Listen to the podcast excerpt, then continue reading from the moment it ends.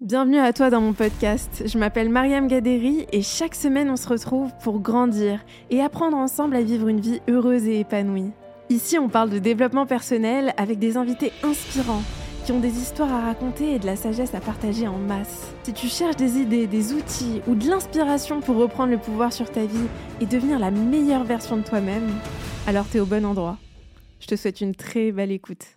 Ok, bah, je suis trop contente de t'avoir sur mon podcast, Thierry. Merci d'avoir accepté mon invitation. Eh ben, merci à toi, Mariam. Il était temps. Il était temps. Ouais, vraiment, je suis très contente. Euh, j'aimerais qu'on commence le podcast en parlant de toi, en parlant de ton histoire.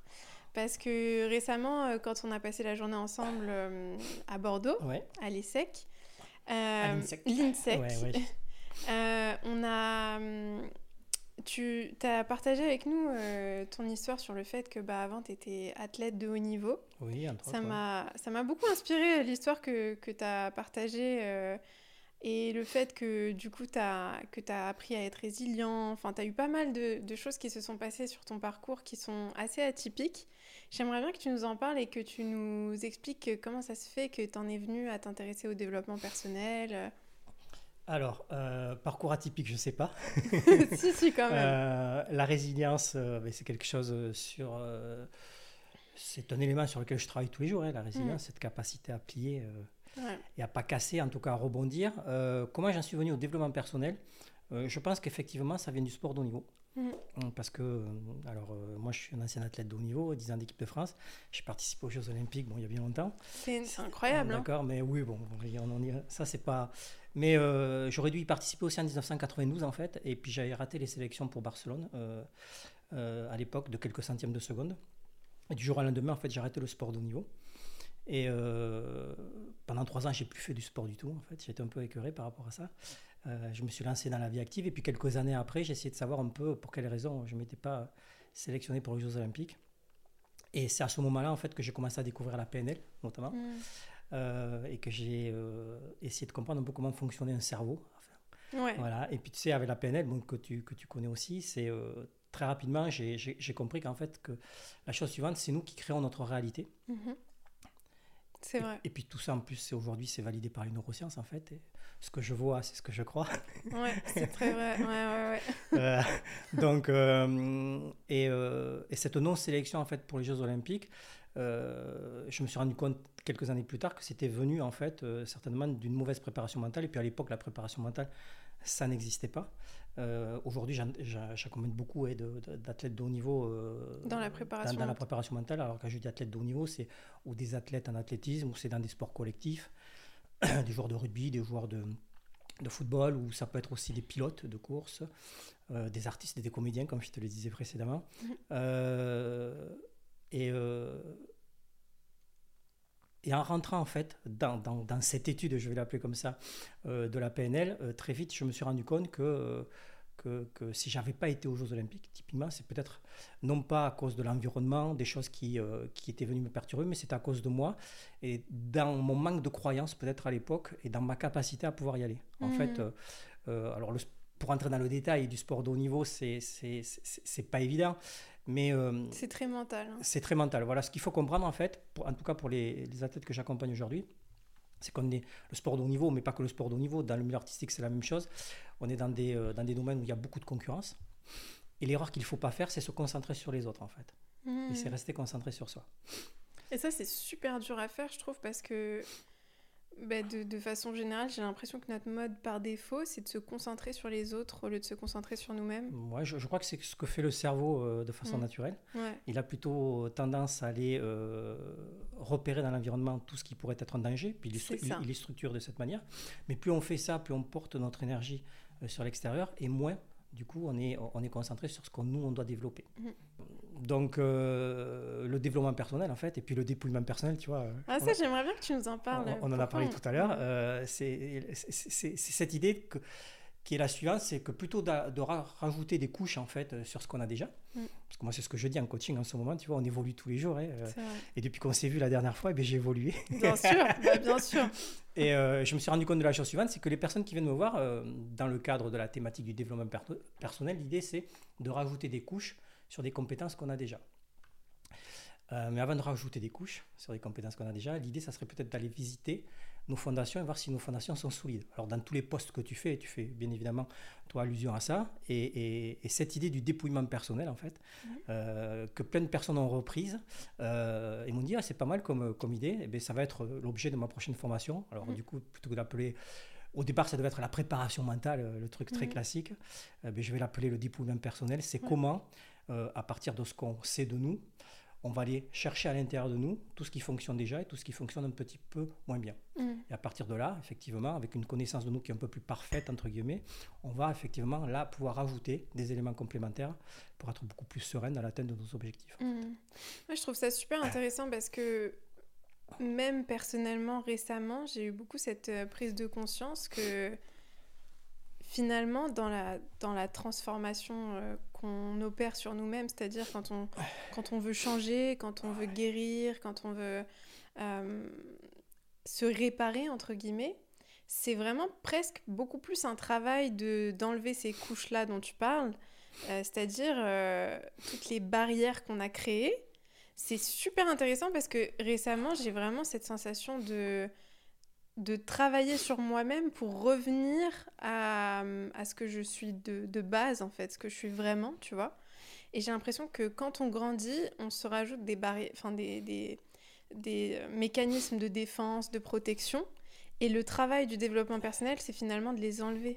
Je sais pas si tu es d'accord. Hein. Je suis complètement d'accord avec toi, c'est exactement ça. C'est euh, de quelle manière on s'est structuré depuis qu'on est tout petit, au travers de notre système de croyances ou de valeurs, mais surtout le système de croyances avec ses croyances. Euh, limitante en fait. Mm. Puisqu'on dit que notre système de croyance se construit entre l'âge de 0 et 7 ans et qu'à 80%, il ne nous appartient pas si on n'y a pas travaillé dessus. Mm. Donc moi, dans le cadre de mes accompagnements, c'est un premier volet qui est très très important en fait, identifier les croyances. Euh, ses croyances et limitantes. Alors les croyances et limitantes de son environnement, les siennes dans l'environnement, donc faire un travail d'observation. Et euh, normalement, au bout d'un mois, je dis la chose suivante, si vous avez bien fait vos, bien fait vos exercices, bien rempli le livret des croyances, vous allez avoir une prise de conscience, en fait, a priori, de qui vous êtes déjà. Mm. Euh, et ça, ça va vous permettre, euh, à partir de là, de pouvoir mettre en place du changement. Comment est-ce que, pour les gens qui nous écoutent, euh, est-ce que tu aurais un conseil à leur donner pour prendre conscience de leurs croyances limitantes? Ouais, Une première étape qu'ils pourraient prendre pour commencer à à réaliser ah bah là en fait j'ai moi ce que j'ai beaucoup aimé quand on a fait la journée de cours à l'INSEC d'ailleurs c'était génial. vraiment. Euh, c'est que c'est que tu avais vraiment t'appuyais beaucoup sur le fait que finalement tout était une question de ce qu'on se suggère à nous-mêmes. Tout à fait. Donc si on se suggère que quelque chose n'est pas possible pour nous si on se suggère qu'on n'est pas capable euh, c'est ce qu'on va matérialiser. Et ça j'ai trouvé ça vraiment impactant mais du coup, ça permet de se rendre compte que on a beaucoup de croyances où on se suggère des choses assez négatives. Est-ce que tu pourrais euh, nous dire comment, dans un premier temps, on peut commencer à... Alors, tu as assisté au cours et tu as vu de, quelle manière je déroule le cours. Et je, et je parle notamment des, je pars des postulats des neurosciences, en fait. Les neurosciences nous disent la chose suivante, c'est que le cerveau ne fait pratiquement pas la différence entre une expérience réellement vécue et une expérience imaginée toute pièce. Tout à fait. Et qu'on a à peu près 70 000 pensées par jour, une pensée par seconde. Donc ces pensées en fait que l'on a, c'est on, peut relier ça au discours interne, mm. à la façon dont on parle, on se parle à nous-mêmes. Hein, euh, c'est un peu l'amour qu'on a de nous-mêmes. Euh, et tout ça en fait, ça va, on, est en train de se suggérer la chose suivante je vais y arriver ou ne pas y arriver. C'est vrai. D'accord. Et, et, on fait ça consciemment ou inconsciemment.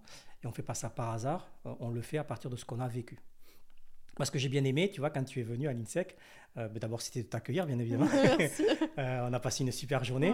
Euh, et, et, toi-même, tu étais peut-être dans ce doute. Tu dis comment c'était la première fois que tu allais réaliser une conférence. Ouais, j'étais vraiment. Et, moi, j'ai adoré en fait d'être à tes côtés parce que, bon, évidemment, je sais que tu avais largement la capacité d'être très, très, très présente sur cette conférence et tu l'as été. Mais le doute, c'est vite a vite été évacué. Ouais, c'est vrai. Et je t'avais dit, euh, j'essaie de me souvenir de ce que je t'avais dit, mais je t'avais dit, tu vas voir, ça va durer un instant en fait, le mm. démarrage de la conférence. L'appréhension, tu vas l'avoir un peu au, début, mais une fois que tu auras démarré, une fois que tu seras dans l'action, ça. Euh, ça va très bien se passer. Et c'est exactement comme ça. C'est ça, exactement. Mais tu sais quoi, je me rappelle de ce que je me, de ce que j'ai ressenti et de ce que je me suis dit. c'est que au tout début, j'ai ressenti euh, le stress monter, mais vraiment à tel point que je me suis dit, mais je vais pas pouvoir le faire, c'est pas possible. Et en fait, quand j'ai commencé à parler, à prendre la parole, il y a eu un moment où, au bout de peut-être, euh, je sais pas moi, 10-15 secondes, où je me suis dit, ok, en fait, il n'y a pas de danger, tout va bien, je suis pas en danger, c'est bon, en fait. Bah, à partir de là, tout, est, tout, est, tout se passe bien. Alors dans ce que tu viens de dire, il y a plein de choses qui sont intéressantes, bien évidemment. D'abord le stress, mm. euh, parce qu'il y a souvent un malentendu autour du stress. Et, euh, le stress, en fait, c'est une accélération du rythme cardiaque. Mm. Qui est provoquée par une pensée euh, dans laquelle tu vas imaginer qu'il y a un danger en fait. En fait, le stress c'est quoi? C'est ton corps qui se prépare en fait à, la fuite au combat, mais typiquement dans le cadre d'une conférence, c'est ton corps qui se met en énergie. Mm. Tu dis voilà, tu vois, Mariam, il faut que tu te prépares. Hmm. Il y a du monde, il, va il y a du monde là, il va falloir que tu te prépares parce qu'il va falloir que tu sois compétitive. Hmm. Et puis très rapidement, hop, parce que tu as les capacités de le faire, tu expires, et parce que tu es bien accompagné autour de toi, il y a un environnement qui est très bienveillant, et bien du coup l'apprentissage se passe dans de très bonnes conditions. C'est très vrai, c'est très vrai. Ça c'est bien de le dire aussi. ça, ça fait la différence hein, quand tu sais que tu es bien entouré, eh ben que les gens autour de toi te veulent du bien, euh, ça c'est super. Mais c'est exactement ça. La base de l'apprentissage, c'est ça en fait. Mm. C'est euh, quand un, étudiant va arriver dans un environnement nouveau, euh, il va avoir ce stress qui va, qui, va, qui va arriver, qui est complètement naturel en fait. Le stress, c'est quelque chose de naturel. Mais c'est la manière dont il va être accompagné mm. qui, bien évidemment, va faire la différence. En fait. Ouais, c'est ça. Voilà, cet accompagnement bienveillant tout, tout, au long de la journée. et répète à la personne, tu vas voir, de toute façon, il n'y a qu'une solution qui est la suivante, ça va bien se passer en fait. Mmh, c'est ça, et, plus tu dis ça, plus tu suggères à la personne, effectivement, tu vois les suggestions encore une fois, mmh. que ça va bien se passer. Dans son esprit, eh ben, elle est en train de construire et d'imaginer finalement. Mmh. Elle se euh, projette. Elle se projette, elle se projette avec un peu plus de certitude, en tout cas avec un peu plus de confiance et tout au long de l'accompagnement jusqu'à la fin mm. euh, de l'épreuve, si on peut appeler ça comme ça, euh, ben les choses se passent bien. Et puis après, ben, on fait un petit feedback, puis on se rend compte quoi, effectivement, ça y est, peut-être que je viens de passer une étape. Une étape, c'est ça. Est-ce que euh, pour les personnes qui nous écoutent, moi je sais que j'ai beaucoup souffert d'anxiété et parfois j'ai encore de l'anxiété qui revient.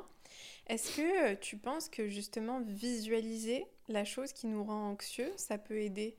Par exemple, euh, je sais pas, il y a des personnes qui vont être anxieuses euh, par rapport à un entretien d'embauche ou qui vont être anxieuses par rapport à un, date euh, amoureux ou tu vois, enfin, il y a tellement de situations où on peut avoir de l'anxiété mmh. et de l'anxiété anticipative, enfin en anticipation. Est-ce que tu penses que la visualisation, ça peut aider? Est-ce qu'il y aurait des, choses qui, selon toi, peuvent... il y a plein de choses. Euh, alors la visualisation déjà. Euh, de la visualisation, on en fait tout le temps. C'est vrai. Euh, sans s'en rendre compte. On se visualise en permanence, en fait, dans ce qu'on est en train de faire ou dans ce qu'on va, va, va, faire, mais sans avoir de la conscience sur ça. comment se préparer par rapport à ça? Il y a plein de façons en fait de le faire. L'anxiété, effectivement, c'est quelque chose qui, qui, qui se gère. L'anxiété, c'est un symptôme. Hein, à un moment donné, l'anxiété est là. Quand elle arrive, eh c'est un peu trop tard, mmh. déjà, parce que ça veut dire qu'elle s'est construite euh, à partir de quelque chose. Donc, quand tu te projettes vers, vers, vers une performance, tu vas le faire à partir de ce que tu as. Mmh. Et si tu considères que tu n'as pas les compétences pour le faire, ton cerveau va te dire la chose suivante ça risque peut-être de mal se passer. Mmh. Parce que tu l'imagines de cette manière. C'est ça. Donc, à partir de là, effectivement, faire de la visualisation. Alors, positive, j'aime pas trop ce mot, mais en tout cas se visualiser dans de bonnes conditions vers la performance qu'on souhaite réaliser, ça va tout de suite en fait indiquer au cerveau que la façon dont pour y arriver se fera dans de bonnes conditions. Mm. Voilà. Et ça part toujours du postulat des neurosciences. Et le cerveau ne fait pas la différence. Si tu veux, moi, s'il y a une chose importante qu'il faut retenir euh, dans mes accompagnements, et ce que je répète en permanence aux personnes que j'accompagne, c'est que le cerveau ne fait pas la différence. Retenez juste ça. Votre cerveau ne fait pas la différence. Et, à partir de là, puisqu'il ne fait pas la différence, vous avez juste besoin de le guider. Mm. Sur le bon chemin. Les... C'est juste ça. Et chaque fois que vous ne vous sentez pas bien quelque part, que vous êtes en train de vous raconter une histoire qui n'est pas bonne en fait. Mm. Mais c'est vous qui vous la racontez l'histoire. C'est vrai. Donc il faut juste mm. modifier l'histoire.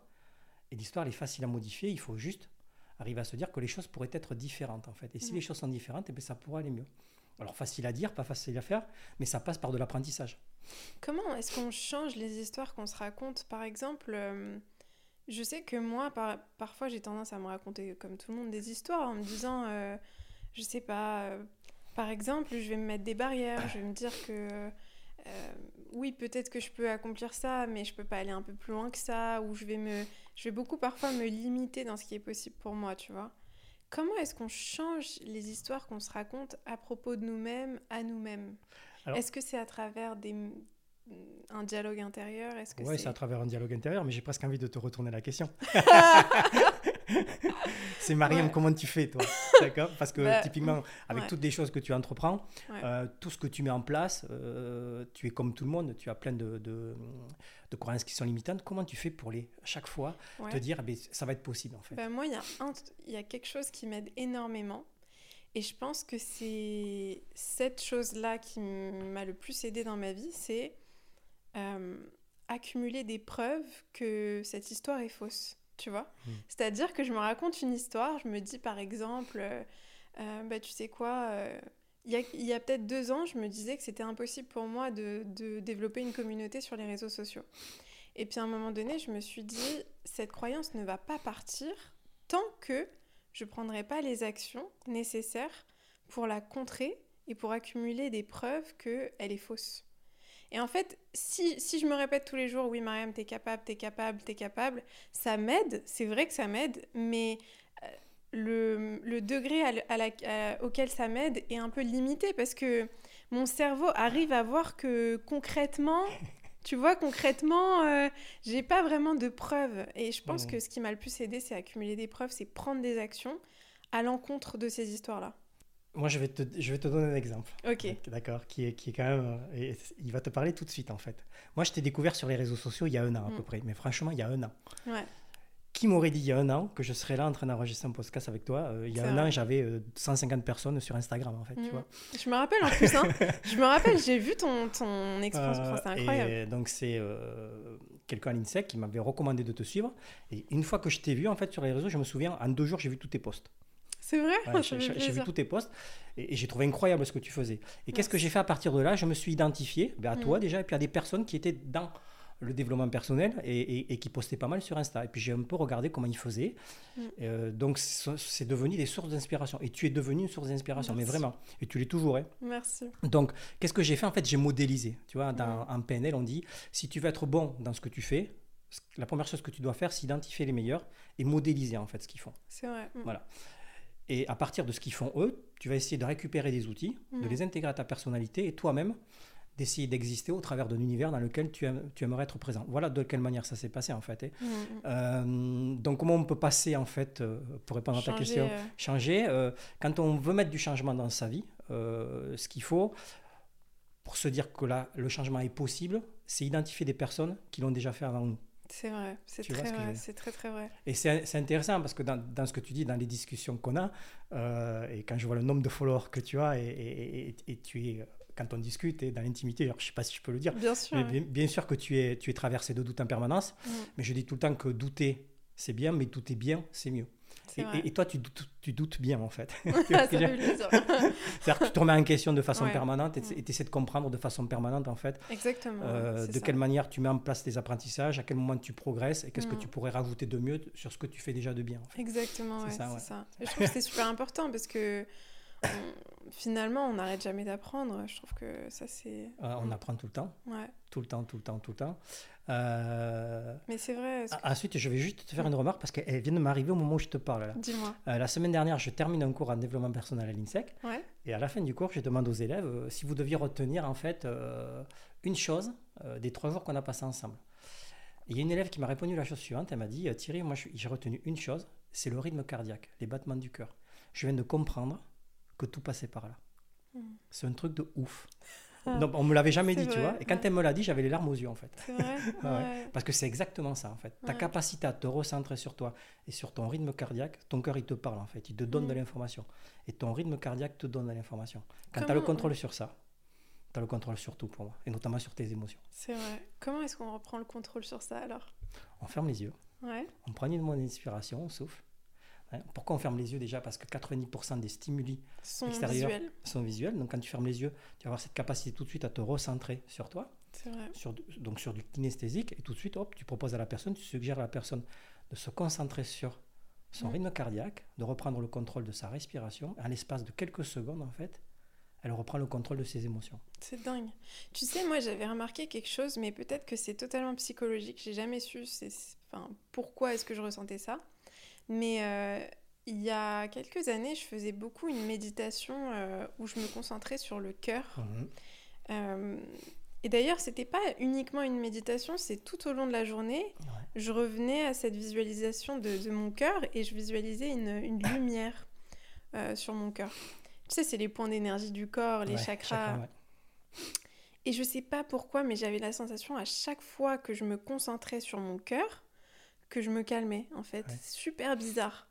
Mais comme si mon cœur se disait Ok, tu t'as vu que je suis là, ok, je me calme. Ouais, ouais, c'est trop bizarre. Ouais, comme si tu reprenais le contrôle sur toi-même en fait. Ouais, ah exactement. Comme si tu parlais à la bonne personne. Mais exactement, c'est ça. Mais c'est ça. C'est ça en fait. Mais j'ai envie de te répondre que c'est ça la réponse en fait. La bonne personne, c'est le cœur en fait. Mm. Tout, tout, tout, tout, passe par là en fait. C'est vraiment euh, euh, le métronome, c'est celui qui donne le bon rythme ou, le mauvais rythme en fait. Mm. J'ai une question par rapport au fait de en anglais, on, parle de overthinking, le fait de trop penser, d'être dans la suranalyse de tout. Euh, et tu sais, parfois, on, vit des situations où on va commencer à suranalyser les choses, à décortiquer ce qui s'est passé, à anticiper ce qui pourrait se passer. Ça peut être des situations liées à n'importe quoi, au travail, à une relation amoureuse, à euh, une situation avec un ami, peu importe. Comment est-ce qu'on dans ces moments-là où on peut rentrer dans, une spirale de pensée négative, comment est-ce qu'on stoppe cette spirale? Alors moi sur ça, tu vois, il y a un débat en fait, tu vois, parce qu'il y, a beaucoup de professionnels euh, du développement personnel qui vont te dire qu'il faut à un moment donné lâcher prise, euh, tu vois. Euh, moi je pars du principe que les pensées, de toute façon, elles sont là. Donc il faut les gérer. Mm. Et, le, cerveau a horreur du vide. Donc tant qu'il n'a pas de réponse en fait, et de réponse satisfaisante, il va continuer à se questionner. Donc si tu lui amènes pas les réponses, euh, tes pensées risquent pas de disparaître. Donc ce fait de trop penser, euh, moi je suis dans de la prise de conscience, tu vois. Euh, je fais de l'hypnose et tu le sais, j'enseigne l'hypnose. En hypnose, on parle, on parle beaucoup d'inconscient, de subconscient. Moi, c'est des termes que j'utilise de moins en moins. Je parle plutôt de préconscient et je parle tout le temps d'apprentissage. C'est quoi le préconscient? Le préconscient, c'est... tout à l'heure, j'ai ouvert la porte, tu vois. Je te vois, et mon cerveau, trois dixièmes de seconde après, me dit bah, Thierry, tu vas passer un bon moment. ah, ça, ça fait plaisir. Non, mais pourquoi il fait ça? Parce que ça, c'est les neurosciences, encore une fois. Mm. C'est ce que je te disais tout à l'heure. Ce que tu vois, c'est ce que tu crois. Donc, ton cerveau, il est en alerte permanente. Donc, là, je suis stimulé visuellement. Ma rétine prend de l'information à l'envers, à noir et blanc.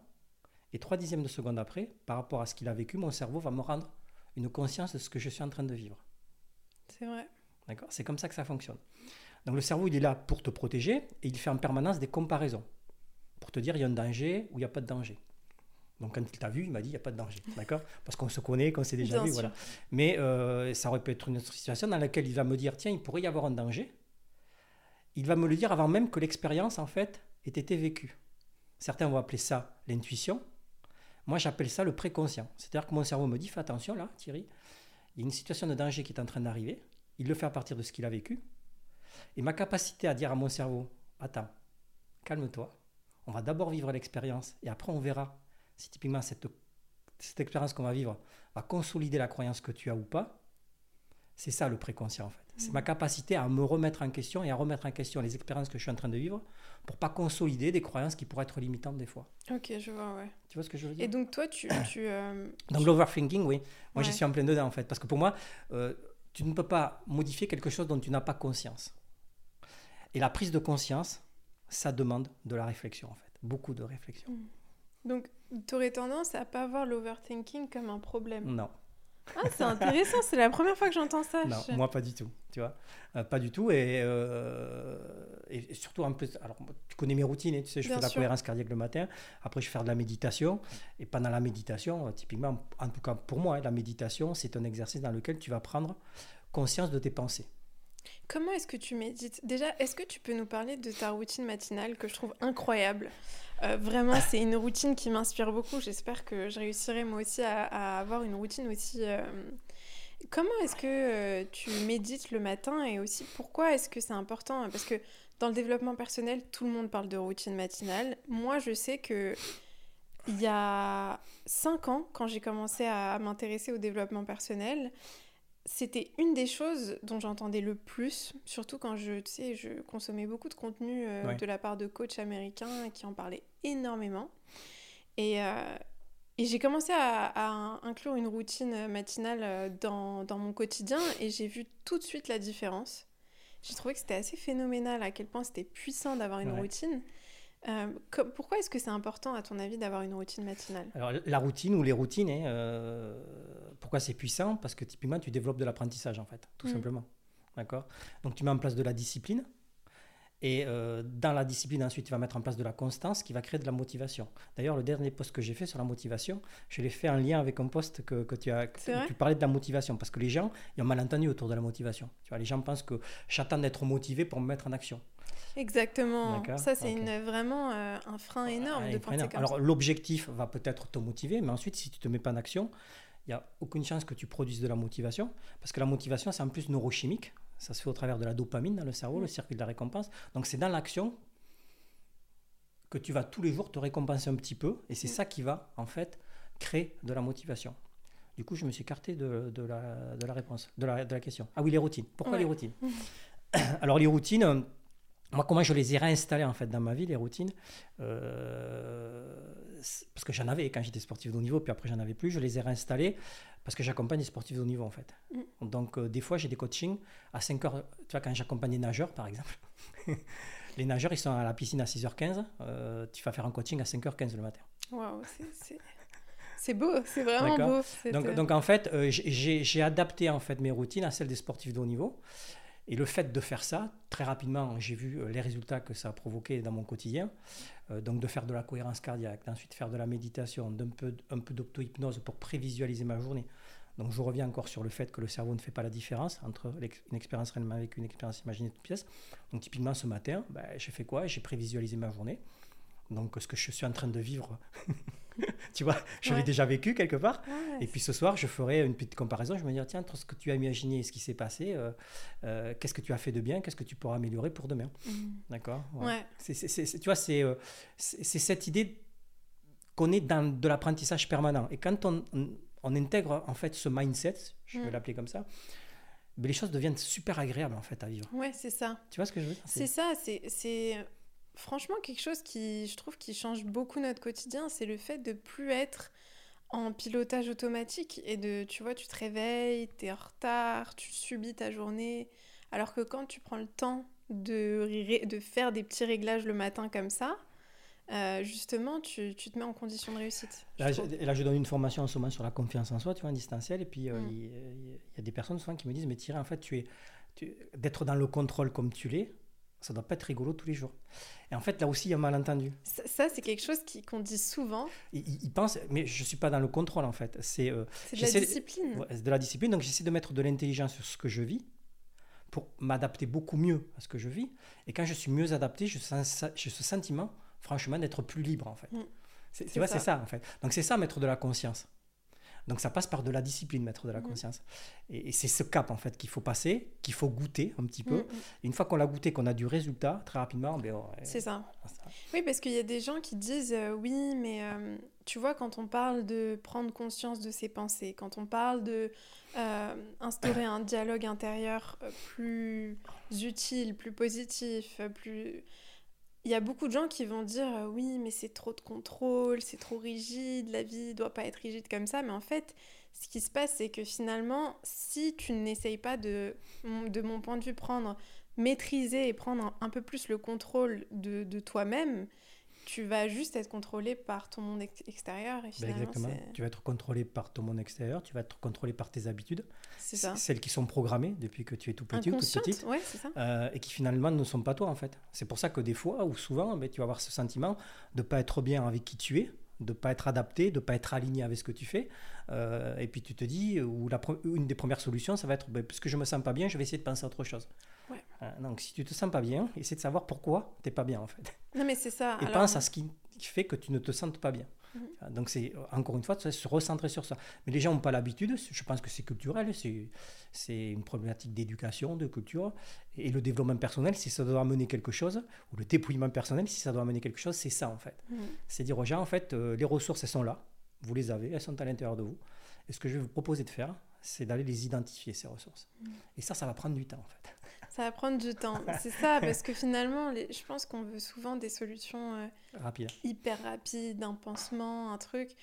C'est aussi pour ça qu'en ce moment, je réfléchis beaucoup aux shots de dopamine, parce que je me rends compte que euh, quand ça va pas, on a très souvent tendance à aller fuir ce qu'on ressent en cherchant des shots de dopamine de manière différente. Ça peut être dans la nourriture, ça peut être sur les réseaux sociaux. Sur les réseaux sociaux, on est extrêmement stimulé visuellement. Euh, il y a tellement de stimulation qu'on a forcément ces shots de dopamine. On peut les chercher de, de manière différente. Et finalement, euh, c'est c'est pas la solution quoi. Ben là, c'est pas la solution. Alors les réseaux sociaux, bon, on y est dessus, donc euh, on sait comment ça fonctionne. Mais typiquement, l'algorithme ou les algorithmes sont, sont, sont, faits de telle manière que de toute façon, c'est pour produire de la dopamine en permanence dans ton cerveau. Donc tu es en permanence en train de scroller à la recherche d'un truc. Ça. Euh, qui va te faire du bien. En fait. ouais, c'est ça, c'est ça. tu vois, pour échapper à quoi Peut-être un quotidien dans lequel tu as vécu un moment de stress. Mm. Et là, du coup, tu vas aller sur quelque chose qui va te faire rire, une information qui va te faire plaisir, euh, parce que le cerveau a besoin de ça à un moment mm. donné. Il ne peut pas vivre en permanence dans le stress, donc il a besoin d'être récompensé. Pour être récompensé, comme tu le dis, il faut des, des, des, chocs de dopamine, et donc on va les chercher où on peut, euh, donc mm. les réseaux sociaux, la nourriture l'alcool, enfin bref, euh, les, toutes les addictions qui existent.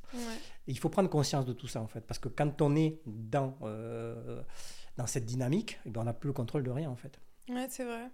Est-ce que, euh, est que toi, par exemple, est-ce qu'il y aurait un conseil que tu donnerais aux personnes qui nous écoutent et qui sont parfois justement dans cette dynamique-là de fuir ce qu'ils ressentent? Moi, je sais que ça m'arrive aussi de fuir ce que je ressens, d'aller sur mon téléphone, de me mettre sur Netflix et d'essayer de penser à autre chose. Ouais. je l'avoue. mais, mais, finalement, je sais que c'est pas du tout bénéfique. Et en fait, ce que j'essaye de faire en ce moment, par exemple, c'est que j'essaye de, de réduire au maximum les moments où je suis devant un écran pour me confronter un peu plus à mes émotions, à mes pensées. Mhm. Est-ce que toi, tu aurais un conseil par rapport à ça? Est-ce que... Un conseil, ouais. Alors, un ou plusieurs. Hein, plusieurs, euh, Alors, pour être au clair aussi, hein, moi, j'ai des routines. Et mhm. puis, dans mes routines, bien évidemment, qu'il y a de l'agilité. Ça veut dire que d'un jour à l'autre, je ne vais pas forcément les respecter hein, parce, que, parce que je vais bouger professionnellement, parce que je vais être dans, des environnements où je ne peux pas tout le temps le faire. Mais euh, la, méditation, euh, c'est une bonne base déjà pour démarrer, euh, pour prendre conscience de ses pensées. Ensuite, euh, comment je fais moi? Comment toi tu fais Moi, comment je fais en fait? Tu vois, ce matin, je visualise ma journée. D'accord? C'est ce que je dis aux étudiants, tu l'as vu en cours, et puis je vais essayer de l'imaginer dans de bonnes conditions. Donc je vais me projeter dans de bonnes conditions au niveau de mon mental. Mais je sais que pendant la journée, je vais rencontrer des personnes, typiquement, qui vont pas avoir les mêmes valeurs ou les mêmes croyances que moi. Donc, à un moment donné, il y a un sentiment qui va s'installer dans une interaction qui va pas être agréable. Mmh. c'est vrai. Te dire, hop là, euh, c'est pas rigolo. En tout cas, c'est pas comme j'avais prévu. Mais ce moment, quand il arrive, en fait, tu dois l'apprendre comme un apprentissage que tu dois développer. Tiens, c'est bizarre là, il y a un truc qui est en train de se passer. Mmh. Et si je me sens pas bien, c'est que ça vient de moi. J'ai une intelligence à développer, j'ai un apprentissage à développer autour de ce que je suis en train de vivre. Mmh pour, moi, le repère, c'est celui-là, en fait. C'est celui que j'ai mis en place. C'est de revenir à soi et de se dire... Tout de suite, voilà, tu vois. Hmm. Pour éviter le conflit, pour éviter de rentrer dans des discussions qui aboutiront de toute façon à rien. Donc j'ai ce réflexe maintenant euh, de me dire, euh, dès que dans l'interaction, tu n'es pas à l'aise, quelque chose est en train de se jouer autour de besoins, mes besoins, les besoins de la personne qui sont en face, et puis ces besoins ne sont pas les mêmes. C'est pour ça qu'il hmm. y a une confusion qui va s'installer. Et ensuite, on va essayer d'argumenter autour d'un système de croyances. Bon, bref, en fait, on n'est pas d'accord. Mais avant même de rentrer dans une discussion pour savoir qui a, qui a raison ou qui a tort, en fait, euh, parce qu'il n'y a pas de débat autour de ça, c'est euh, ben, je vais stopper le truc. Je vais me dire, tiens, là, je vais prendre un peu de temps. Euh, je ne vais pas rentrer dans cette discussion, ça ne sert absolument à rien. Et je vais prendre du temps pour de la réflexion. Alors, ça ne veut pas dire que je vais avoir la solution tout de suite, mais je vais essayer d'en faire un réflexe, tu vois. Mmh. un réflexe conditionné. Alors, oui, un réflexe, il est conditionné, mais en tout cas, quelque chose qui, à chaque fois, est en train de me dire, Thierry, là, en fait, il faut que tu prennes un temps de repos, un temps de réflexion, parce que dans la réponse que tu pourras apporter, elle ne sera pas adaptée à ce que mm. tu es en train de vivre. Voilà. Donc c'est ça en fait l'idée, d'accord? Euh, Alors quand je l'explique à des personnes qui n'ont pas l'habitude de faire ça, eh ben, c'est pas évident. Euh, là, je le vois bien dans la formation que je donne, euh, parce que c'est, elle, est en distanciel. Donc, tous les 15 jours chez les participants, je les mets en action, hein, le développement personnel, parce que c'est bien de lire des livres, c'est bien de regarder des, euh, des vidéos, mais à un moment donné, il faut se mettre en action. En fait. Je suis d'accord. d'accord, c'est, dans l'action. C'est ça qui fait la différence. C'est, dans l'action que tu vas savoir en fait si tu progresses ou pas. Et, et je vois bien pour certains, eh ça va relativement vite. Pour d'autres, c'est un peu plus compliqué. Euh, l'intérêt des formations, c'est que les gens peuvent être échangés entre eux. Donc, tu crées un cadre dans lequel il y a beaucoup de bienveillance. Et puis, tu vas avoir des personnes qui vont arriver d'univers très, très différents. Et donc, une personne qui, typiquement, était toute seule chez elle et qui, pendant des années, se disait qu'elle n'avait pas confiance en elle, elle va se retrouver très rapidement dans un environnement avec des personnes. Elle se dit Mais comment, comment ça se fait que toi, tu n'as pas confiance en toi? Ça peut être un chef d'entreprise qui, à un moment donné, va avoir des objectifs euh, tu vois, en termes de chiffre d'affaires qui vont être très élevés. Et par rapport à ça, il va avoir des doutes. Donc il va me contacter, il va me dire Thierry, tiens, par rapport à mes nouveaux objectifs, je traverse, à mon avis, euh, un manque de confiance en moi et j'aimerais travailler sur ça. Mm. Donc c'est quelque chose qui arrive à tout le monde en fait, c'est quelque chose de ça naturel. Arrive à tout le monde, ouais. Donc la confiance en soi, hein, parce que j'ai dit tout à l'heure que c'est une capacité en fait qui se développe. Pour certains, ben, ils ont eu la chance d'être bien accompagnés pendant leur enfance et de développer cette capacité. Pour d'autres, pas du tout. Euh, mais le cerveau est neuroplastique, la neuroplasticité. La neuroplasticité, donc on peut développer des apprentissages tout au long de notre vie. Donc l'idée, euh, et pour répondre à ta question, c'est ça, c'est comment on pourrait faire, c'est euh, chaque fois se recentrer sur ça, sur mm. soi, chaque fois se recentrer sur soi. Et ça, il, ben, il faut apprendre à le faire tous les jours. Ouais, tous, les jours, tous les jours, tous les jours. Et c'est vrai que la méditation, c'est un outil assez puissant euh, pour ça, la pleine conscience aussi, travailler sur sa capacité à observer son corps, ses réactions. Et, et, revenir du coup, tu vois, ce que je te disais tout à l'heure, eh à son rythme cardiaque. Mm. D'accord? Ça, c'est euh, c'est vraiment euh, quelque chose de super important. Moi, je, du coup, je le fais tous les jours, mais depuis que je fais ça, moi, la méditation, la cohérence cardiaque, j'en faisais depuis des années. Euh, ça et ça m'apporte, j'en fais tous les jours. Beaucoup, beaucoup de, beaucoup de bienfaits. La méditation, c'est quelque chose que j'ai mis du temps à mettre en place parce que je ne suis pas quelqu'un qui reste en place facilement, tu vois. et j'ai mis du temps, mais vraiment du temps, à peu près une année. Euh, à vraiment l'intégrer. Parce qu'au début, c'était difficile. Aujourd'hui, ben, ça y est, c'est complètement intégré. Mm. Et ça m'a amené, euh, en termes de recul sur moi et, de capacité d'adaptation dans mes environnements, mm. d'énormes avantages. Mais je suis contente que tu dises ça parce que j'ai l'impression qu'il y a beaucoup de gens qui disent, euh, par exemple, non, la méditation, c'est pas fait pour moi. Moi, je suis trop. je suis quelqu'un de trop hyperactif, etc tu vois, ça aussi pour moi c'est une croyance limitante de se dire ça. Enfin, c'est une histoire qu'on se raconte aussi. C'est une histoire comme c'est une histoire comme qu'on se raconte, comme une personne qui m'a dit il y a 15 jours en formation, moi tu sais Thierry, je suis de nature colérique. J'ai toujours été comme ça, je ne changerai jamais. Voilà, ça, c'est, mais ça, c'est, exactement, typiquement une croyance. Euh. Et je lui dis à la personne, tu sais, que, tu sais ce que c'est la colère en fait euh, Il me dit, ben non, mais c'est une émotion en fait. ouais, tu vois, c'est bien que. De... Et une émotion, ça se construit ou ça se déconstruit. Hmm. C'est une habitude aussi. Donc, euh. aujourd'hui, tu t'es juste identifié à ça et tu crois que tu es ça en fait. Hmm. Et donc d'être ça, et eh bien, des fois ça t'aide, mais souvent ça doit te limiter en fait. C'est ça. Ouais, c'est ça. mais on, s'enferme beaucoup dans des cases en se disant moi je suis comme ça, moi je suis comme ci, je changerai jamais. Euh, justement, tu parlais de neuroplasticité. Ça, j'ai l'impression que c'est quand même un pilier essentiel du développement personnel de se rendre compte que finalement, notre cerveau est beaucoup plus flexible que ce qu'on imagine. Exactement. Est-ce que tu peux nous en parler? Moi, aujourd'hui, tu sais, dans les personnes que j'accompagne, la plus jeune, elle a 13 ans. C'est vrai? Ouais, C'est euh, euh, c'est la fille d'un de, de, pote, en fait, euh, mmh. qui est artiste, une jeune artiste, et enfin, en tout cas, qui veut en faire son métier. Et la personne la plus âgée, elle a 72 ans. Ah, c'est génial. Je l'ai récupérée il n'y a pas longtemps, hein. il y a mmh. à peu près 6 mois en, en accompagnement. En fait, c'est la maman d'un copain. Mhm. D'accord. Euh, alors, je, je, peux, je peux en parler là parce qu'elle m'a dit, euh, je ne vais pas la nommer, mais elle m'a dit, tu, peux, mhm. me, tu peux me citer un exemple. Parce qu'en fait, euh, elle a perdu son mari un peu plus d'un an. Et elle est rentrée dans une micro-dépression. En tout cas, elle n'était pas bien avec ce qu'elle vivait. Et puis un jour, il y a ses petits-enfants qui sont allés en week-end chez elle et qui lui ont dit ben mamie on pense qu'on va ils sont jeunes ils ont 9 elle a 9 et 10 ans et le plus âgé lui a dit je pense pas qu'on va revenir parce que chaque fois qu'on vient tu es triste en fait et c'est pas rigolo oh, c'est dur.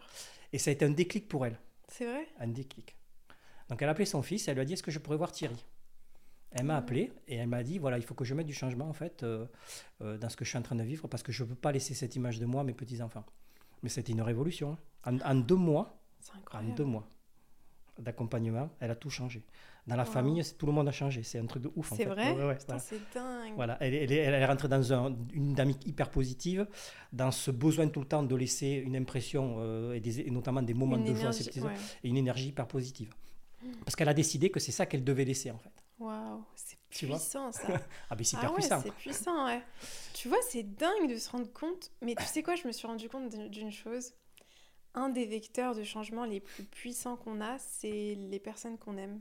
C'est ça. C'est incroyable. Qui, hein. qui vont à un moment donné te, te renvoyer une image de toi ben, que tu vas pas apprécier du coup, parce que tu dis, bah, c'est pas moi ça. Que tu reconnais pas aussi. Mais tu le vois dans le développement personnel, je pense que tu es d'accord avec moi, et le changement en fait, euh, euh, ce qui va mettre en place le changement, souvent, ça va être des, des moments de vie mm. plutôt forts où on va se, véritablement se remettre en question. C'est ça, et un accompagnement, c'est souvent ça en fait. Et, mm. euh, on, les personnes qu'on accompagne, c'est souvent des personnes qui ont décidé par elles-mêmes mm. de mettre en place du changement, parce qu'une personne qui n'a pas décidé de mettre en place du changement, c'est pas la peine de l'accompagner. Moi, je l'ai eu fait au début du coaching, ça sert absolument à rien en fait. On est d'accord, oui. Non, ça sert à rien.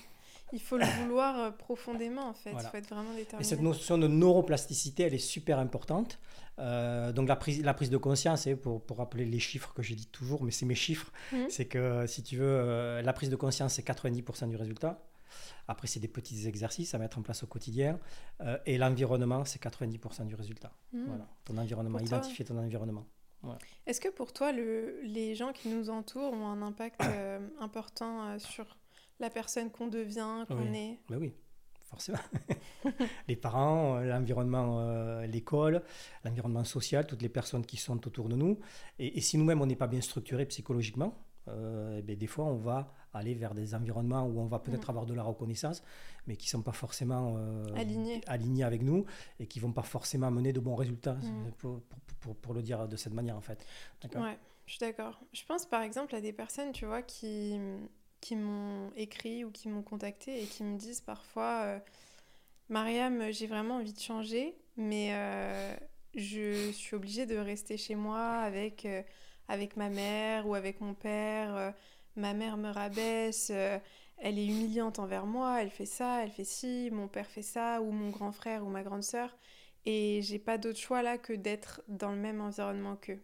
Hmm. Qu'est-ce que tu conseillerais à des personnes comme ça? C'est difficile ça, hmm. d'accord? Parce que comme toi, je, je, reçois plein de messages de personnes qui sont mais dans des, euh, qui, vivent en fait des périodes de leur vie qui sont hyper difficiles, mm. dans des environnements qui sont contraints et qui ont ce sentiment qu'elles ne peuvent pas échapper ou sortir de cet environnement. Comme si on était piégé. Exactement, comme si on était piégé. Et parce qu'il va y avoir euh, souvent de la dépendance affective qui est installée autour de ça, des parents qui vont faire culpabiliser. La culpabilisation. Si, tu pars, tu vas me laisser toute seule ou tout seul.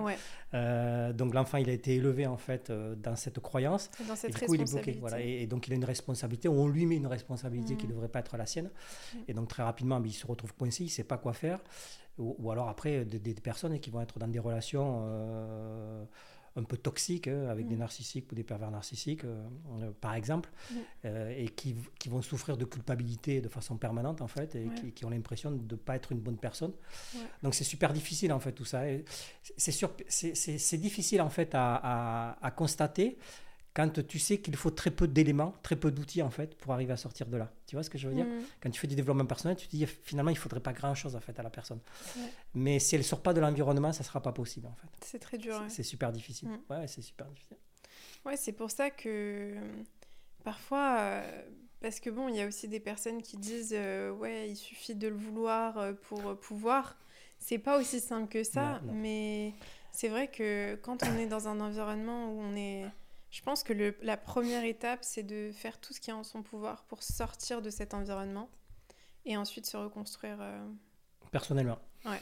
Le, le, coaching, hein, en fait, l'accompagnement, c'est euh, d'amener à la personne que tu accompagnes des outils qui vont lui permettre d'être autonome le plus rapidement possible. Mm. Alors l'autonomie, elle est, elle est intellectuelle, elle est émotionnelle, elle doit être aussi financière. Euh, mais c'est un travail ah, de profondeur en fait, tu vois. Donc moi, je dis tout le temps, le développement, le développement personnel, facile à dire, hein, pas facile à faire. C'est pas facile à faire, ouais, c'est pas facile. Euh, et, on voit bien au travers des réseaux sociaux, euh, si tu es autant suivi sur les réseaux, euh, sur tes réseaux, c'est quand même pas par hasard. C'est que tous les messages que tu envoies, ça parle à beaucoup de personnes et mm. tu es entouré, en tout cas les personnes qui te suivent, sont toutes à la recherche de réponses tu proposes des solutions, mais ensuite ces solutions pour les mettre en place dans son quotidien, c'est super difficile. C'est difficile parce qu'on doit aller à l'encontre de tout ce qu'on a appris en fait. C'est ça. C'est comme si on apprenait une nouvelle langue. euh. Exactement. Et dans les coachings, moi, pour, tu vois, les coachings, typiquement en coaching individuel, quand je vais proposer aux personnes de mettre en place des exercices entre deux séances, je, je leur dis tout de suite avant, euh, avant les séances de coaching, euh, d'abord je fais un entretien préalable pour savoir si les méthodes que je vais proposer collent bien évidemment aux objectifs de la personne et pour l'apprendre dans son environnement. Mais sou- souvent, pas souvent, mais il m'arrive d'arrêter des coachings parce que la personne ne peut pas mettre en place les actions et je sais qu'il ne va pas y avoir de résultat en fait. Et donc d'arrêter le coaching aussi, des fois quand je le fais, c'est pour provoquer quelque chose. Mm. Je ne peux pas continuer parce que votre environnement vous contraint. C'est-à-dire que vous faites un travail avec moi et quand vous rentrez chez vous, euh, on, on vous raconte exactement le contraire. Ah ouais. c'est- Tu vois, donc ouais. parce que la personne ne va pas accepter que l'autre se fasse accompagner dans une démarche de coaching. C'est fou ça Euh, quand même. voilà. Ça, ça montre quand même une certaine euh, malveillance Ah envers ouais. l'autre. Mais tu vois, mais là, de, de la même manière, ce que je, euh, ce que j'ai identifié depuis 3-4 mois là, dans des accompagnements individuels, c'est que, euh, et c'est ce que je propose aux personnes en fait, euh, souvent elles, ne vont pas dire, que ce soit un homme ou une femme, vont pas dire à son compagnon ou à sa compagne qu'elles sont dans une démarche en fait. Ah. Tu vois? Parce qu'elles elles veulent régler le problème par elles-mêmes. Mm. Et souvent, ça vient d'une culpabilité. Tu vois? Par exemple, elles sont en couple Mhm. et puis elles vont te dire euh, voilà, j'aimerais me faire accompagner parce que euh, on me fait souvent des remarques, j'ai l'impression de ne pas être assez bien, je manque de confiance en moi. C'est fou ça. Au lieu, tu vois, c'est cette. euh, euh, au lieu de se dire, est-ce qu'il n'y a pas quelque chose qui ne va pas dans, dans cette relation où l'autre me fait me sentir en permanence comme si j'étais pas assez bien euh, ils vont, ouais, c'est de la culpabilisation. Donc quand la personne me dit je viens vous voir, parce que j'ai- la, dernière- fois que ça m'est arrivé, là, il y a une dizaine de jours, la personne, c'est exactement le propos qu'elle m'a tenu. Elle m'a dit, euh, en fait, l'idée du coaching, de me faire accompagner, c'est parce que je manque de confiance en moi. Et moi, je lui ai dit, en fait, la première chose qu'il faudrait que vous mettiez en place, c'est que votre partenaire ait confiance en vous. Et donc ce que je vous propose de faire, c'est la chose suivante, en fait. C'est de lui dire que vous allez commencer un accompagnement coaching, et la prochaine fois qu'on se verra, vous m'indiquerez la réponse qu'il vous a donnée. Ah, ça, c'est hyper révélateur. Et si il vous dit que c'est bien, ça veut dire qu'il a confiance en vous et vous allez voir que votre confiance en vous, en fait, Elle va remonter immédiatement. Vrai, vrai, vrai. Vous n'aurez même pas besoin de moi, en fait. tu vois ce que je veux dire? C'est Ouais. voilà. Bah, en fait, la personne avec qui on est, elle a un impact énorme Mais bien sur euh, la confiance qu'on se donne aussi parce que c'est ce qu'elle projette, l'image qu'elle qu'elle nous projette en, fait, qui, qui fait qu'on va... Après, moi, je ne suis pas un expert, évidemment, euh, du, euh, Des relations. Des, des relations et du couple. hein. C'est, euh, on est dans quelque chose d'un peu plus psychologique, peut-être. Mm. Mais ce qu'on va retrouver souvent, hein, c'est tu vois, des blessures d'abandon, bien évidemment. Ouais. Mm. Il y a des défauts d'attachement. Donc, cette personne qui, à un moment donné, euh, a besoin de couvrir des besoins quand elle est dans la relation, euh, elle est prête à tout pour couvrir ses besoins. Mm. Jusqu'à accepter euh, des remarques qui sont véritablement pas bonnes pour elle. Et donc, à culpabiliser très rapidement. Et, Mm. et à se dire, tiens, mais c'est moi qui suis pas bien, en fait. C'est ça. Et donc moi je le vois là maintenant et, et- et fi- finalement en coaching, euh, moi en coaching pour qu'il fonctionne, il faut que les deux personnes en fait quand, quand il y a un couple, il faut que les deux personnes soient impliquées dans la démarche. Oui, il faut qu'elle Sinon, soit c'est- alignée. Voilà, sinon Mm. ça fonctionnera pas. Ouais. En tout cas c'est mon avis, hein, d'accord. Non, non, moi je suis d'accord avec ça parce que je pense que euh, finalement, c'est c'est vrai que la personne va rentrer chez elle et va avoir un, un discours totalement contradictoire. Et ce qui va la déstabiliser dans son travail personnel C'est finalement. difficile de mettre en place un travail sur soi et de devoir le cacher. Ouais, c'est super dur. C'est-à-dire que tu mets un travail sur toi pour t'améliorer dans le cadre d'une relation, mais tu es obligé de le cacher ça. Mais ça, c'est que c'est- c'est mauvais signe, c'est qu'il y a un problème Ouais, plus oui. profond dans la relation, voilà. tu vois. D'accord Donc par toi-même, tu peux pas euh, décider, d'une cro- décider qu'une relation va être meilleure en cachant une partie de toi, en fait. Mhm. Donc euh, même si on doit avoir nos jardins secrets, c'est à un moment donné, on a deux individus qui arrivent avec des réalités qui sont subjectives et qui sont les leurs, qui vont essayer de créer une réalité commune qui est celle du couple. Donc Mhm. on, on a trois réalités là, en fait. Ouais, c'est vrai. Tu vois, donc, euh, et, et- et cette réalité commune, ben, elle se crée en commun. Mm, mm, mm, c'est vrai, c'est vrai. Il y a une réalité qui se. Ouais, qui se... Elle se crée en commun. Et en Mm. commun, ça veut dire, ben, à un moment donné, euh, on met les choses sur la table et puis on, on essaie de voir un peu ce qui fonctionne et ce qui fonctionne moins bien. Et à Mm. partir de là, ben, on met en place des outils, on met en place de nouveaux apprentissages, de l'intelligence, et puis on essaie de savoir un peu comment on évolue au quotidien. Ouais, c'est un peu ça l'idée. Voilà. Mm, c'est ça. Voilà. Alors bon, moi, c'est une démarche très, euh, tu vois, euh, euh, comment dire, euh, je, je suis quand même souvent orienté résultat, tu vois. Mm. C'est alors des fois on me le reproche, on me dit mais Thierry, ton approche c'est tout le temps objectif, résultat, euh, tu dis tout le temps qu'il faut mettre de l'intelligence, qu'il faut beaucoup réfléchir. Je dis ouais mais c'est ma méthode en fait. Enfin en tout cas c'est ma forme d'accompagnement parce qu'elle est modélisée à partir du sport de haut niveau. Oui mais en fait moi je pense que le problème c'est que bah euh, enfin, le problème, c'est que les gens s'attendent à du changement sans passer par euh, cette... Euh, tu vois, il faut forcément que tu te fixes un objectif si tu veux changer. Tu peux pas avancer à l'aveugle et, et, et, croire que tu vas aller quelque part ou que tu vas aller là où tu veux aller si tu n'as pas une vision claire de là où tu veux aller. C'est ça. Donc c'est tout à fait normal finalement et il faut... Ça il, faut, il faut que tu aies une vision claire, une stratégie. Mm. dans cette stratégie, des étapes que tu vas devoir franchir. Euh, et, donc pour tout ça, il va falloir développer de nouveaux apprentissages, donc mettre en place de l'intelligence, et puis faire attention aussi à ce que j'appelle les concepts. Maintenant aussi c'est nouveau, tu as vu, pendant, pendant, que tu étais avec moi en cours, je reviens souvent sur les mots avec les étudiants, mm. euh, et je leur propose à chaque fois de me donner une définition, voilà, pour qu'on soit bien d'accord. Quand on parle de confiance en soi, on parle de la même chose, parce que parce que souvent mais les gens ne parlent pas de la même chose. Ou ils vont faire, ils vont mélanger la confiance en soi avec l'estime de soi. Euh, et puis ils vont te mettre l'amour de soi autre part. Enfin bref, ils savent pas trop en fait. Mm-hmm. Donc en fait, ils sont dans, dans un univers, dans des concepts qui sont très, très flous. Euh, et, c'est pour ça souvent qu'ils sont perdus en fait. Mm.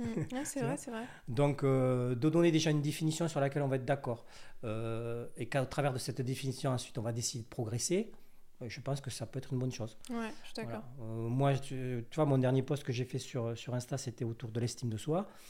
Très clair, j'ai fait, j'ai dit, c'est quoi l'estime de soi? C'est la valeur que je me donne. à l'intérieur, je mets quatre piliers. Confiance en soi, amour de soi, euh, image de soi et, affirmation de soi. À chaque fois, une définition. Et je leur dis, pour moi, c'est ça. Si vous êtes OK avec ça, ben, on, va, on va bosser sur ça. Mm. Donc moi, on ne va pas revenir à chaque fois sur le mot parce que le mot, il est clair. Et dans chacun des mots qu'on va utiliser, on va mettre en place des actions ensuite pour progresser. tu vois, on revient toujours à ça en fait. C'est ça. Mais tout passe par l'action hein, finalement. Mais oui. Euh, comment est-ce qu'on commence à, avoir une estime saine de soi? Comment est-ce qu'on change la valeur qu'on se donne? Pas mal la question. Hein. comment on change la valeur? Alors comment on la change? Comment on l'augmente déjà si mhm. on, pense qu'elle est basse? Euh, En partant des quatre piliers. D'accord? Euh, Qui sont pour moi, alors on est dans de la systémie. Euh, confiance en soi, amour de soi, image de soi, affirmation de soi, tout ça c'est relié. Euh, souvent on me dit mais par lequel on commence Bonne question.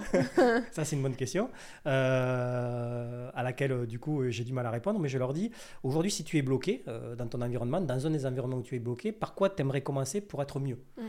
Qu'est-ce qui te soulagerait le plus? Exactement, c'est ça. donc on va être plutôt sur la confiance en soi, ma capacité à me dire que du coup je vais y arriver. Donc c'est ce que je vais proposer. Je dis tu vas commencer par mettre une action, par exemple, sur une des peurs que tu as. Euh, ça s'appelle le courage, mettre une action sur sa peur. Tu vas mettre une petite action.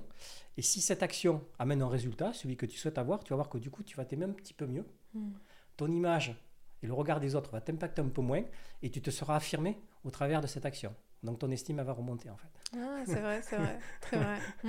Et euh, si euh, à un moment donné, tu gardes quelque chose que tu as envie d'exprimer, typiquement dans la relation que tu as avec une personne. Mhm. Et qu'à un moment donné, tu arrives à exprimer ce que tu ressens.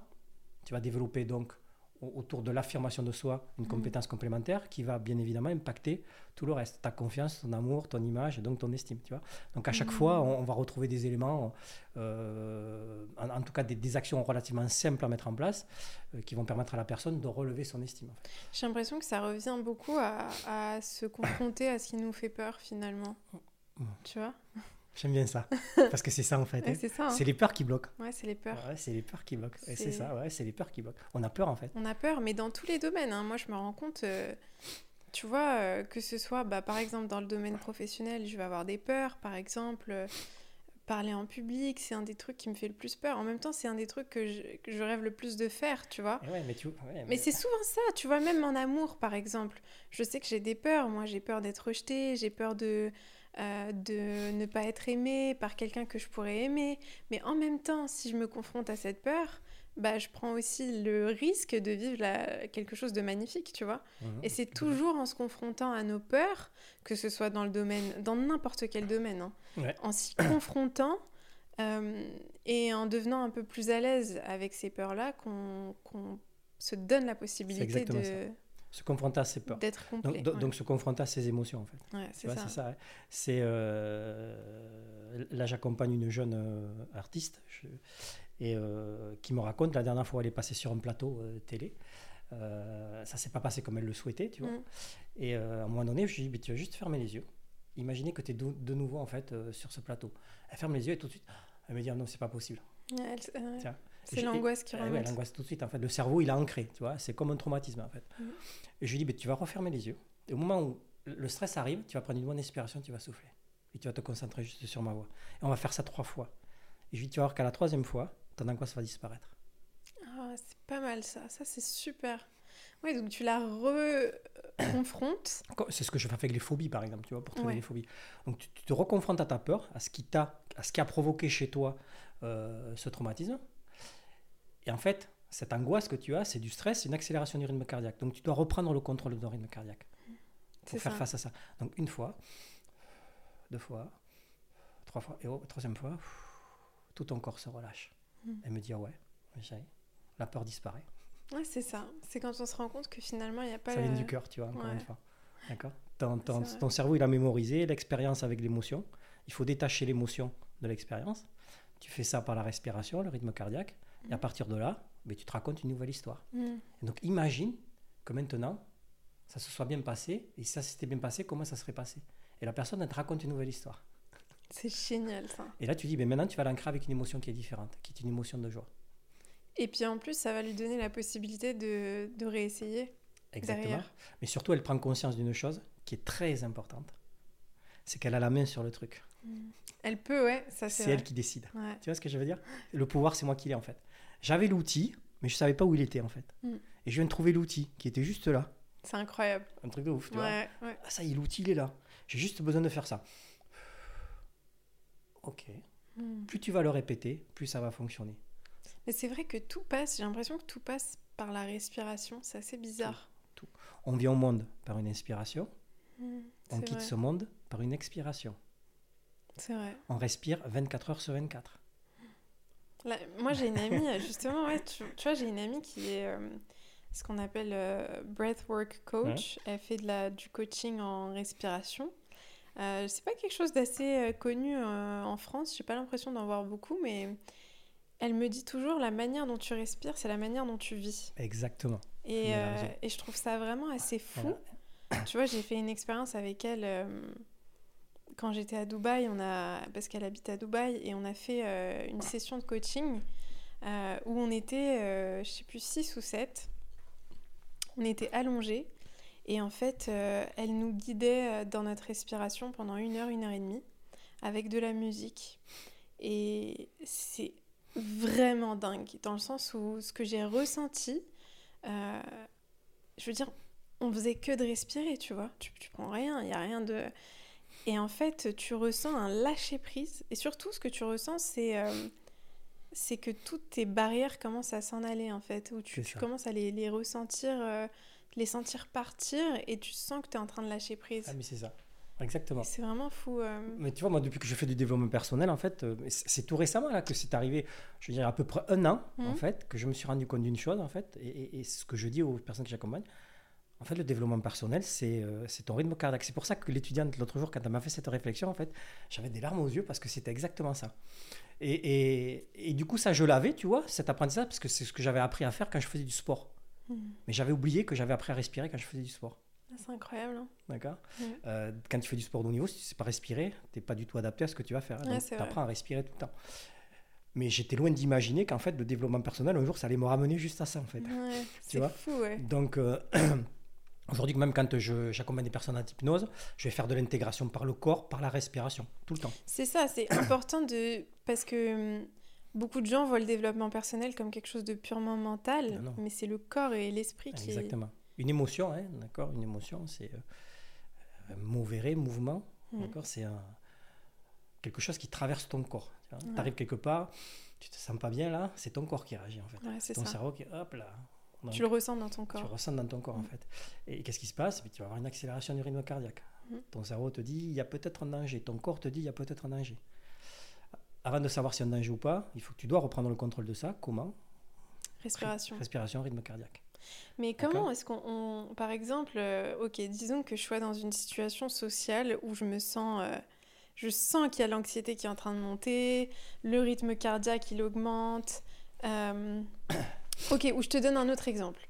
Euh, soit une situation sociale, un date, un, entretien, une réunion importante, et je sens que mon rythme cardiaque augmente, mes mains deviennent moites, euh, j'ai du mal à parler, je me sens là, je sens qu'il y, y, a un souci, il faut que je reprenne le contrôle. Mhm.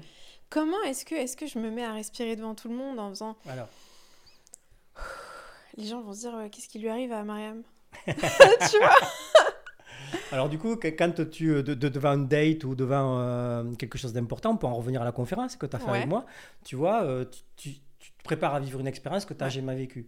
Donc tu t'imagines et quand tu vas t'imaginer, tu vas t'imaginer plus ou moins bien.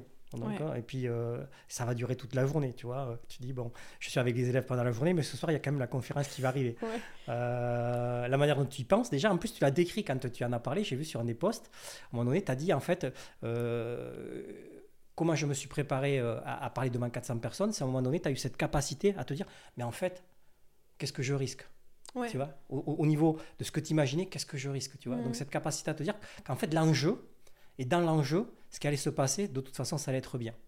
Ouais, c'est ça. Et euh, pardon, c'est ça, et c'est aussi le fait de mais déjà aussi avant la conférence, j'ai fait 5 euh, minutes de cohérence cardiaque. ça c'est important de le dire parce que ça m'a aidé, je pense. Euh, et puis aussi le fait de me dire, je savais que j'avais juste besoin. En fait, c'est bizarre, mais je savais que c'était juste le début qui me faisait peur. je crois que je te l'avais répété aussi pendant la journée. Oui, bien sûr. Pendant la journée, tu m'as fait plein de suggestions qui, je pense, qui ont travaillé euh, dans mon inconscient. Et, en fait, je savais que si j'arrivais à dépasser le début, mais c'est toujours le début qui est difficile en fait. Ouais, c'est toujours le début parce que c'est au début où ton corps se met en énergie. Quand, quand tu apprends le stress de la manière suivante, c'est mon corps qui se met en énergie pour me préparer à l'exercice que je vais devoir réaliser. Mm. Donc le stress, c'est bon parce que le jour où je vais plus stresser, souvent tu as des, euh, des comédiens ou des chanteurs qui vont te dire le jour où j'arrête de stresser, je sais qu'en fait ma carrière est terminée parce que je vais plus prendre de plaisir. C'est intéressant, mais tu sais. Ça, provoque, ça provoque plus rien en moi. Ouais, c'est vrai. mais j'avais entendu une coach américaine qui disait que euh, l'anxiété et en fait être, se sentir anxieux et avoir de l'excitation, avoir hâte pour quelque chose, c'est euh, la même réaction dans le corps. Exactement. C'est-à-dire, euh, ah, j'ai hâte, j'ai hâte que ce moment il arrive, et en même temps, j'ai en fait, ton corps réagit de la même manière. Tu vois ce que je veux dire? Au niveau physiologique, exactement. C'est-à-dire que le stress, on va dire le bon stress ou le mauvais stress. Hein. Le, bon stress, c'est quoi? C'est le stress qui va mettre ton corps en énergie. Typiquement, j'ai une conférence, j'arrive euh, et puis je vois qu'il y a 400 ou 500 personnes. Et là, j'ai une montée, tu vois, de, une accélération du rythme cardiaque. Mon cerveau me dit juste la chose suivante euh, Thierry, il faut que tu te prépares en fait. Mm. Et là, je dois lui amener une réponse. Je vais dire OK. Donc, moi, je suis un ancrage une fois, deux fois. Tu vas repérer euh, dans l'assistance, devant le premier rang, les deux, trois personnes à qui tu as véritablement confiance, comme avec ta maman et ta soeur, tu vois. Ah, heureusement, Tac, deux, trois regards, clac, boum, c'est fini. Après, première question, et puis termine, après t'es parti, on t'arrête plus en fait. C'est vrai. c'est vrai, vrai, Tu vois, et ça y est, sauf que ton cerveau, qu'est-ce qu'il vient de faire là? Il vient de vivre une première conférence qui s'est super bien passée en fait. Donc pour lui, une conférence, ça va être ça. Mais c'est ça. Tu viens de développer un apprentissage. Ouais, exactement. Le deuxième, ça sera la même chose. Le troisième, voilà, ça y est. Donc après, tu auras toujours cette montée de stress du départ parce que tu vas te préparer à l'effort. Mm. Mais tu sais que dans tous les cas, ton cerveau, en tout cas, lui, il a assimilé la chose suivante. Ça va bien se passer en fait. Mm. C'est vrai. Voilà. Je suis d'accord. Et c'est par la répétition, dans de bonnes conditions, que tu développes les bons apprentissages. Mm. C'est sûr, l'accompagnement, c'est super important. Donc, c'est ce que tu as vécu, donc la deuxième conférence. J'espère qu'on en fera d'autres ensemble. Ah, mais tu vois, mais tu, tu vois c'est ça. Moi, je suis très en alerte sur ça. Parce que je l'ai vécu moi-même quand je faisais du sport de niveau. Moi-même, mes premières conférences, franchement, tu vois, c'est. Moi, je me souviens la première fois où j'ai donné un cours euh, à l'INSEC devant 20 élèves, mais je flippais comme ça, tu vois. Mais j'ai une question, mais justement, en fait, tu vois, ce que je trouve assez fou, c'est que je trouve ça euh, peut-être encore plus stressant de parler devant 20 élèves qui te regardent, tu, tu vois qui te regardent et qui sont, ils sont devant toi, euh, plutôt que bah, 400-500 personnes, tu vois pratiquement pas. Ouais, tu les vois moins. Tu, les, vois, moins, ouais, parce qu'il euh, il y a toute l'attention était sur toi, tu vois, dans, dans, dans, la conférence. Euh, et puis les regards, elle est toujours aux mêmes endroits. Quand tu as 20 élèves ou 30 élèves, ou je ne sais plus combien il y en avait, là, on devait y avoir une quarantaine d'élèves. Euh, alors moi, j'ai l'habitude maintenant. Hein, euh, euh, et puis j'adore cet, et moi, j'adore cet exercice parce que c'est à chaque fois, c'est un vrai challenge de capter l'attention. et de les intéresser au sujet. Donc, et comme tu as pu le voir, il y en a qui sont tout de suite très, très intéressés, d'autres un peu moins. mais moi, mon premier cours, hein, moi j'avais l'habitude, et j'ai toujours l'habitude, tu vois, demain je vais, je vais donner un séminaire d'entreprise, il va y avoir 250 personnes je sais que je vais m'éclater. Euh, mais si tu me dis demain, tu as un cours avec 250 élèves que tu connais pas, euh, ben, je vais pas avoir la même appréhension en fait. Hmm. Tu vois? C'est rigolo en fait. C'est des publics différents. c'est des publics, voilà, c'est des publics différents. Et, et euh, devant des élèves, je vais me préparer différemment parce que hmm. je sais que c'est pour moi en tout cas c'est plus important. Ouais, je vois ce que tu. Tu vois ce que je veux dire? Le message que tu vas envoyer, la façon dont tu vas te t'exprimer, les postures que tu vas avoir sont très importantes, tout est important en fait. Euh, et, moi, à chaque fois, ils doivent se ressortir du cours euh, avec quelque chose de positif. Bien sûr. Tu l'as vécu la dernière fois, tu as vu comment ça s'est passé. Donc, C'était génial. Les cours sont fun hein, quand même, tu vois, euh, parce qu'on on a de la chance. Enfin, moi, en tout cas, j'ai dit, bon, allez, je ne sais pas si c'est de la chance, mais en tout cas, euh, je m'éclate beaucoup dans ce que je fais, tu l'as vu. Euh, et, les élèves, et les élèves, ils sont super, ils sont super sympas. As vu comment ils sont sympas, et puis, mais ils sentent que tu prends du. Enfin, que, tu es passionné par ce que tu dis, par ce que tu transmets. Donc, il y a un vrai échange en fait. Ouais, on a vécu un bon moment. Et puis, tu étais là aussi, hein, donc le fait que tu sois là, tu vois, ils t'attendaient. non, mais c'est vrai, c'est important. D'accord? Donc, euh, donc on, parlait de quoi? On parlait du stress, en fait. Voilà, c'est ça. Mais moi, la première fois que j'ai donné un cours devant 20 élèves, je me souviens, euh, pendant une semaine, mais je me demandais d'abord ce que j'allais leur raconter. Enfin, je me suis fait des films dans ma tête. Et en fait, quand je suis arrivé dans la classe, je commencé à parler un peu de moi. Au bout de 5 minutes, les 3 heures sont passées, j'ai rien compris. C'est vrai? Je suis sorti du truc, j'ai dit, mais c'est un truc de ouf ce que je viens de vivre, tu vois. C'est incroyable, hein, franchement. Et quand on m'a proposé de réessayer, j'ai dit, ok, je réessaye tout de suite. C'est vrai, ça t'a plu finalement. C'était il y a 5 ans, et j'y suis encore, et, ça devait durer pas longtemps. C'est ouf, hein. ouais. non, mais c'est dingue. Bah finalement, on se rend compte que ouais, c'est vraiment ça, c'est le début. Il faut, je pense pour ceux et celles qui nous écoutent, c'est de, dépasser ce stade du début qui fait peur.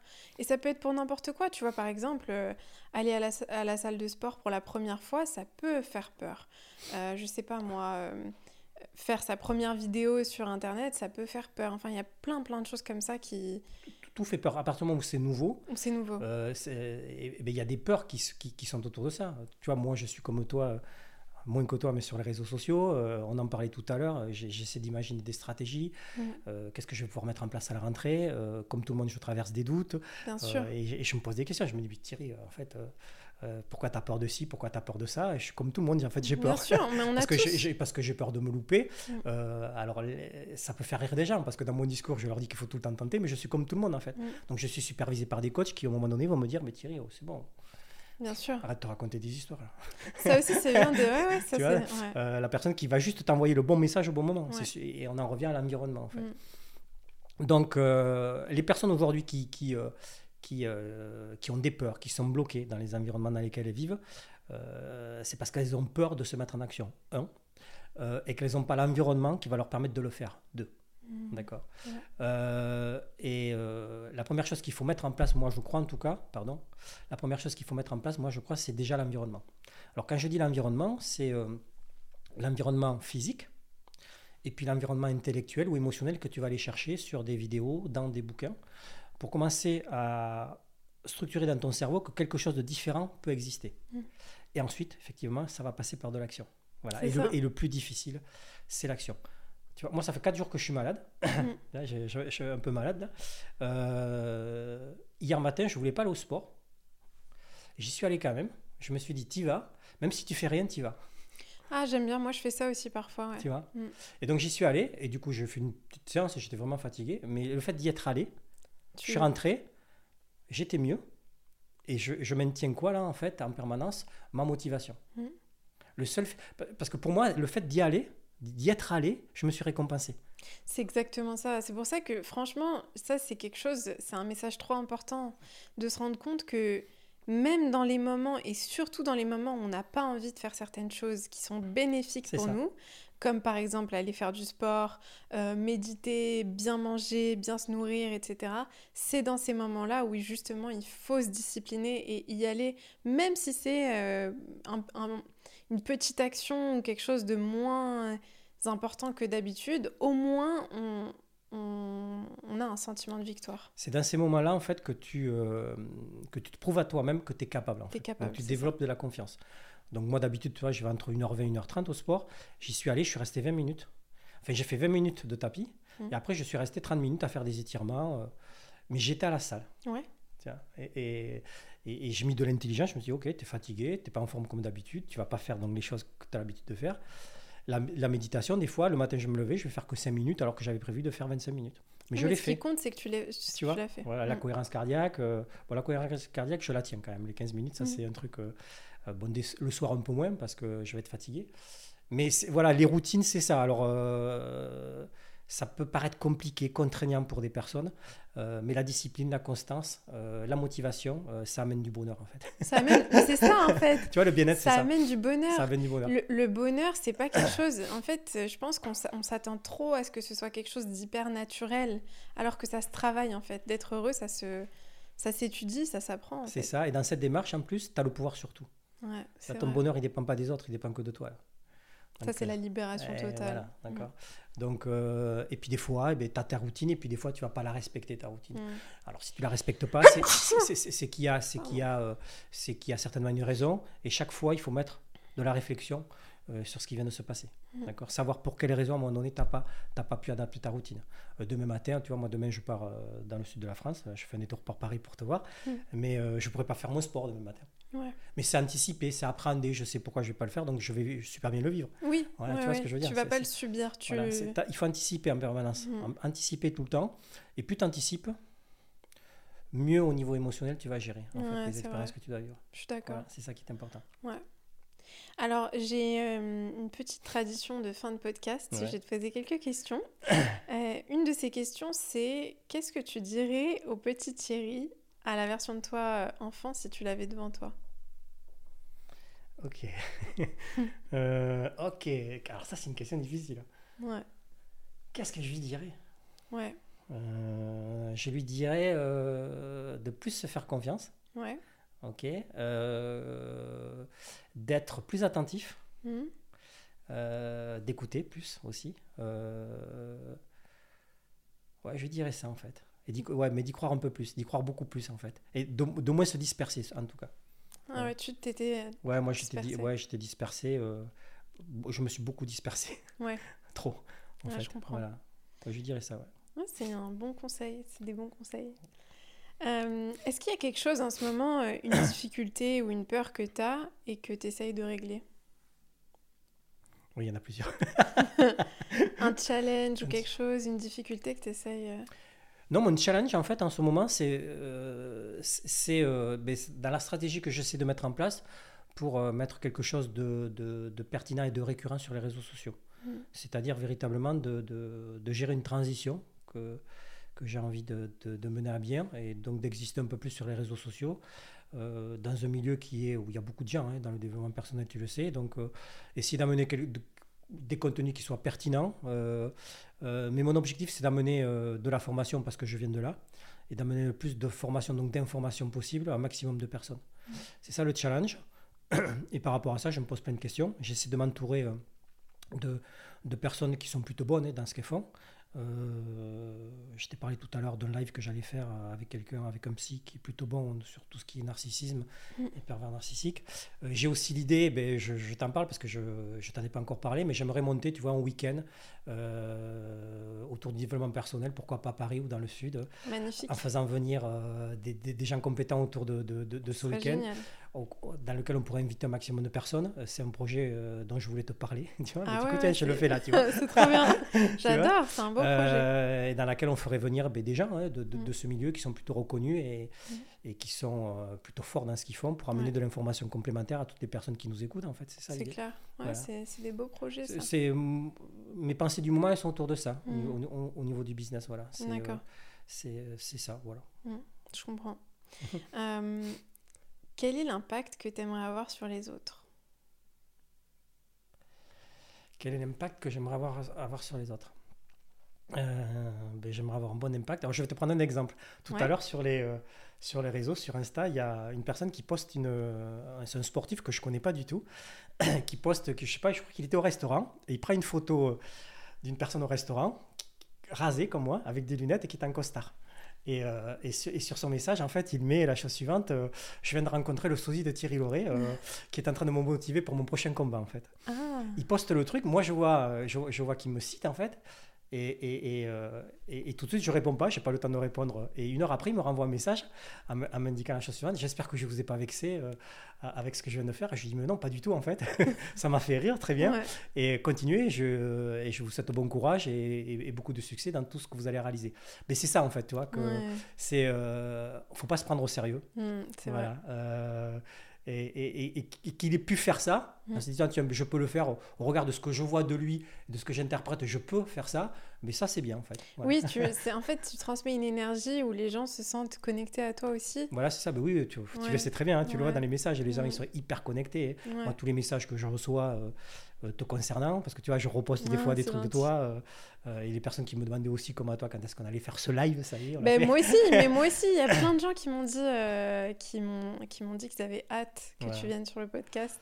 Donc, donc voilà, ce que j'aimerais laisser, ben, c'est ça, c'est quelqu'un qui, voilà, on, on, est, on se prend pas au sérieux, mm. on se remet en question. la vie, elle n'est pas facile, bien évidemment, mais après, il faut juste bien s'entourer, développer de l'intelligence, des compétences nouvelles, structurer un peu ses objectifs. Et puis après, euh, quand on est dans l'action, de toute façon, dans l'action, il peut se passer que de bonnes choses. C'est vrai, je suis d'accord. c'est ça l'idée. Si c'était ça la conclusion, ça serait ça. Euh, synchroniser la pensée à l'action. Hmm. Ah, j'aime beaucoup ça. ça, j'aime beaucoup, ouais. L'alignement. Pour, pour, exister, c'est synchroniser la pensée à l'action. C'est comme ça qu'on existe. Exister, c'est être à l'extérieur, en fait. Ouais, c'est vrai. Ah, c'est beau. Voilà. Bah écoute, je suis trop contente ah, qu'on ait fait ce podcast merci ensemble. Merci à toi de m'avoir accueilli. Vraiment merci. Et puis, je vous invite tous à aller suivre Thierry sur TikTok et sur Instagram. Thierry Lauré, de toute façon, on va mettre euh, tes pseudos. Et, euh, et Mariam. et Mariam. merci. Merci à toi, merci.